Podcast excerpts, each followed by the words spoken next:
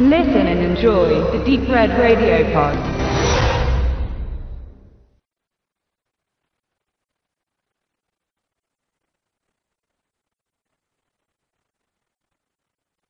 ...1954 brachte Warner Brother den ersten Bug-Movie ins Kino.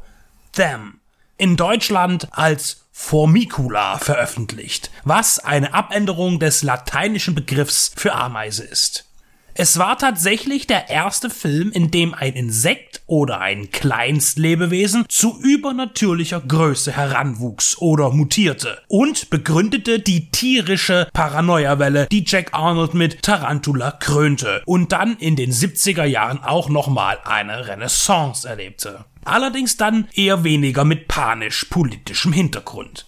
Im selben Jahr, 1954, starteten auch die Japaner ihr heimatliches Betroffenheits-Unterhaltungskino mit Godzilla, der ja auch durch den menschlichen Eingriff in die Umwelt erschaffen wurde. Halten wir aber fest, Them war der erste seiner Art in Bezug auf alles, was krabbelt und größer war, als es eigentlich sein sollte. In den späten 1980er Jahren ließ sich auch ein Videospiel von Them inspirieren und 1989 warf die Firma Cinemaware das Action-Adventure-Game It Came From the Desert auf den Markt. Die Videospielschmiede releaste einige Produkte mit Filmbezug, wie deren Name es schon vermuten lässt. Man musste einer Horde von Ameisen entgegentreten, die sich durch die Strahlung eines in Nevada eingeschlagenen Meteors zu riesenhaften Monstern entwickelten.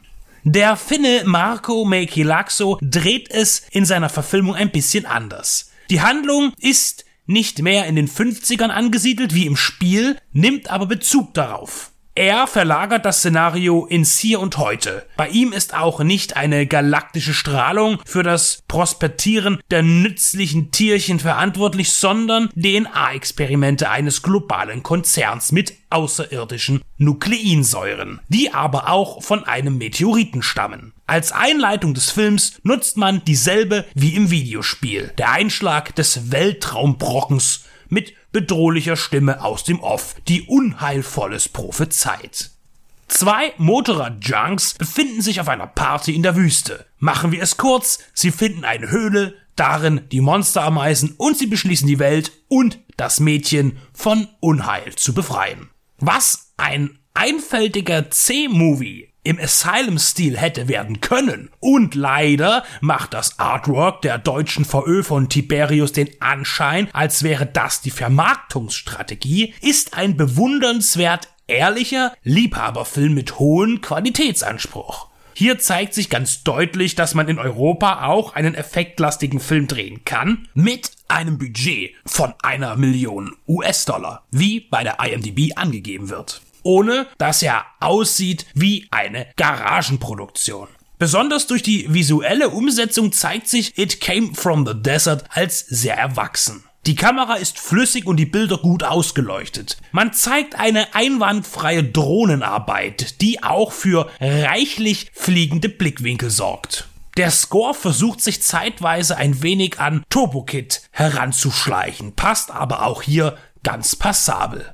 Die größte Angst hat man bei Filmen diesen Schlages und einem niedrigen Produktionsvolumen vor den CGI-Effekten. Und die sind auch nicht immer High-End, aber fast immer überraschend gut in It Came from the Desert. Auf keinen Fall sind sie wesentlich schlechter als in Iraq Attack, respektive im Original Eight-Legged Freaks von 2002. Diese 30 Millionen Dollar Produktion schwelgte auch im 50er Jahre Paranoia-Film und wurde von Roland Emmerich mitbetreut. Das Wort schlecht will man bei den Effekten eigentlich gar nicht verwenden. Sie sind auf den Punkt gut. Natürlich wären Handmade Monster schöner gewesen, aber das war nun mal in einer anderen Zeit.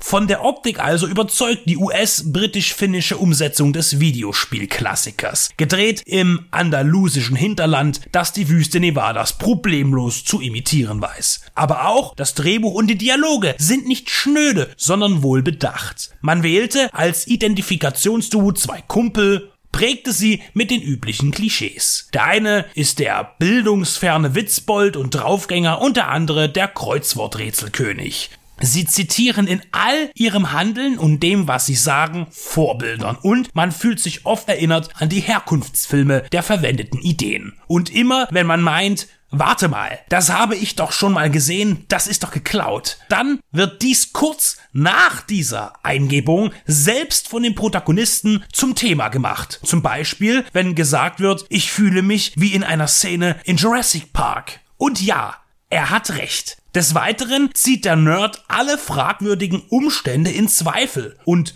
Fallbeispielhaft benennt er das, was in den meisten anderen B-Movies als normal hingenommen wird, weil diese Begebenheiten der Klischeeerfüllung dienen. Die beiden Buddies parodieren auf beinahe intelligente Weise die naive Selbstverständlichkeit handelnder Personen in den Subgenres der letzten 70 Jahre.